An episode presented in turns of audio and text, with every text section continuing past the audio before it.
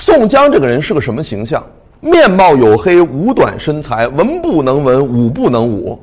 翻译成我们现代汉语就是没形象、没背景、没资源、没专业、没文没武、没学历，叫七无型干部。但神奇的是，他居然能当梁山的老大。他凭什么能把梁山团队带好？很简单，请大家关注《水浒传》第七十一回英雄排座次前后发生的若干事件。其中有一个特别重要的事件，就是宋江竖了一个大旗，上写四个大字“替天行道”。这件事本身挺搞笑的，因为他明明是个劫道的团队，他非要讲行道的事情。强盗不光会打架，强盗都要讲文化。而且他明明是抢人家，他非说不是抢。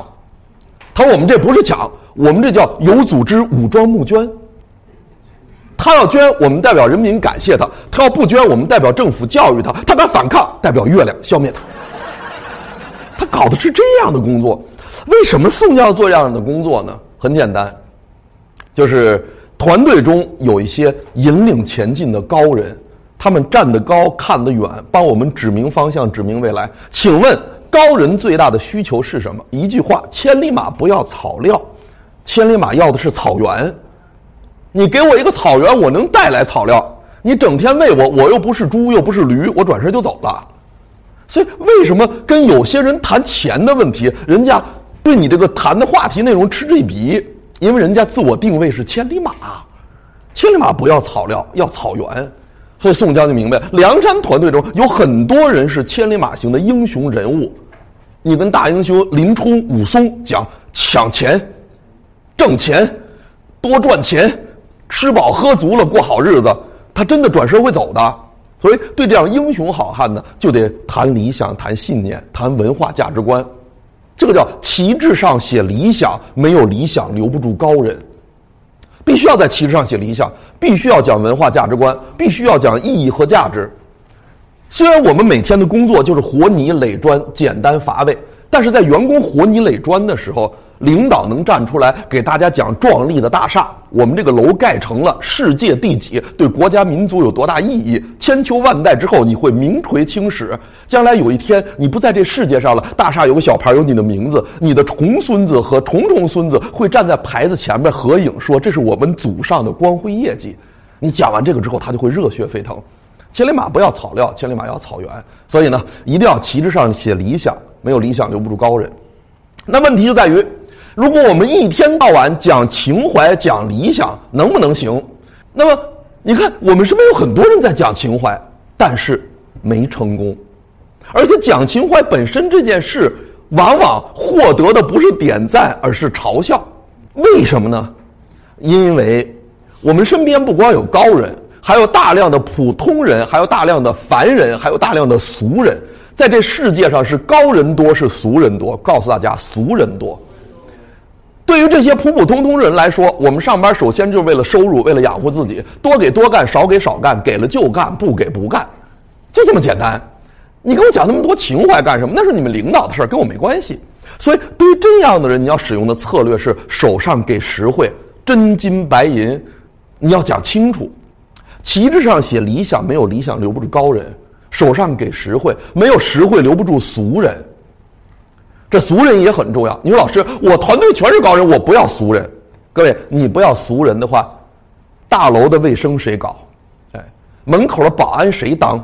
院里的车谁来维护？食堂里的饭呃谁来烹调？真正是要没有保洁阿姨，没有这些环卫工人，三天之内这城市就臭了。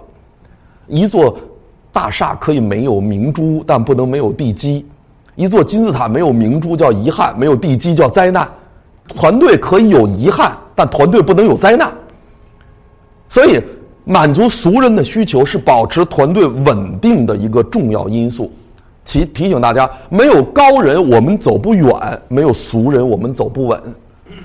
你光想着留住高人，凝结一群英雄好汉，咱们做过日子，咱们打天下，那是不行的。没有高人我们走不远，没有俗人我们走不稳。维持稳定。保持安稳最重要的工作就是满足俗人的需求，这个需求可能没那么高，没那么远大，可能就是鸡毛蒜皮、吃喝拉撒，但是你得满足。宋江带团队两边都做了，第一步是旗帜上写理想，没有理想留不住高人；第二步是手上给实惠，没有实惠留不住俗人。但是还不够，他还做了第三件事儿，嘴上讲感情，人人都是好兄弟，职务级别有高低，咱们天天在一起。他特别重视感情建设，因为没有感情建设，留不住身边人。干大事不光要有高人，不光要有俗人，还要有身边人。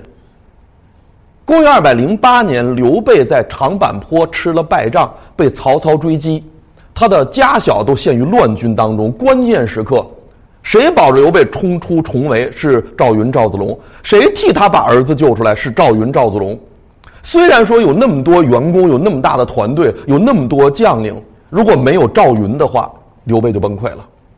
类似的故事还有一段叫潼关战马超，曹操带着部队跟马超决战，曹操手下有几十万大军，上百员战将，结果过渭水的时候。员工先走，领导断后。曹操带着两百多警卫连断后，部队已经过了渭水了。西凉骑兵铺天盖地的冲上来了，两百多警卫连一仗就打光了。这西凉骑兵就要把曹操乱刃分尸。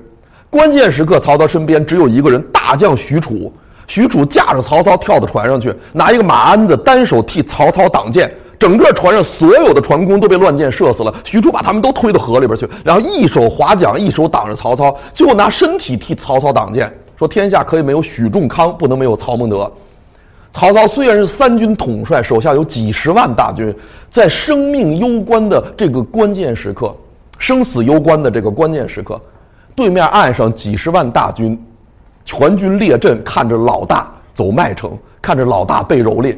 我相信很多人会觉得，哎呦，领导狼狈的时候好有意思呀，哎，没有人上前，没有人能帮得上，只有许褚一个人帮曹操解除了危机。要没有身边人许褚，曹操当时就凉凉了。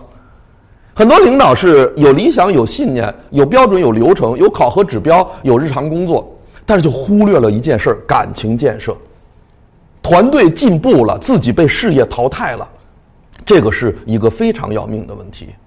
所以呢，还要做第三件事嘴上讲感情，没有感情留不住身边人。你看，我们大家看看，咱们中国的本土文化对感情建设是非常强调的。大家想一想，我们的领导叫父母官，我们的战士叫子弟兵，我们的革命叫大家庭，我们讲血浓于水。而且大家想想，美国大片里边真正有战斗力的那连队叫什么连？叫兄弟连。它不叫光荣连、老虎连、英雄连、模范连，它叫兄弟连。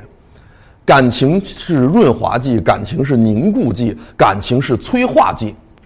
有了感情建设，一个团队的战斗力才会成倍的提升。所以我们得出一个结论：当领导带队伍在激励工作方面要做三上的功夫。哪三上呢？旗上写理想，没有理想留不住高人；没有高人，我们走不远。嘴上讲感情，没有感情留不住身边人；没有身边人，我们走不好。手上给实惠，没有实惠留不住俗人；没有俗人，我们走不稳。事业要行稳致远，越走越好，就必须要高人、俗人、身边人这三种人都激励起来。我们把这种激励称为多样性激励，不能只讲理想，不能只讲实惠，也不能只讲感情，要把这三上的功夫结合在一起。宋江由于这三上的功夫做得好，所以整个团队就特别抱团团队的战斗力、呃凝聚力、呃执行力都会成倍的增加，这是值得我们关注的一件事儿。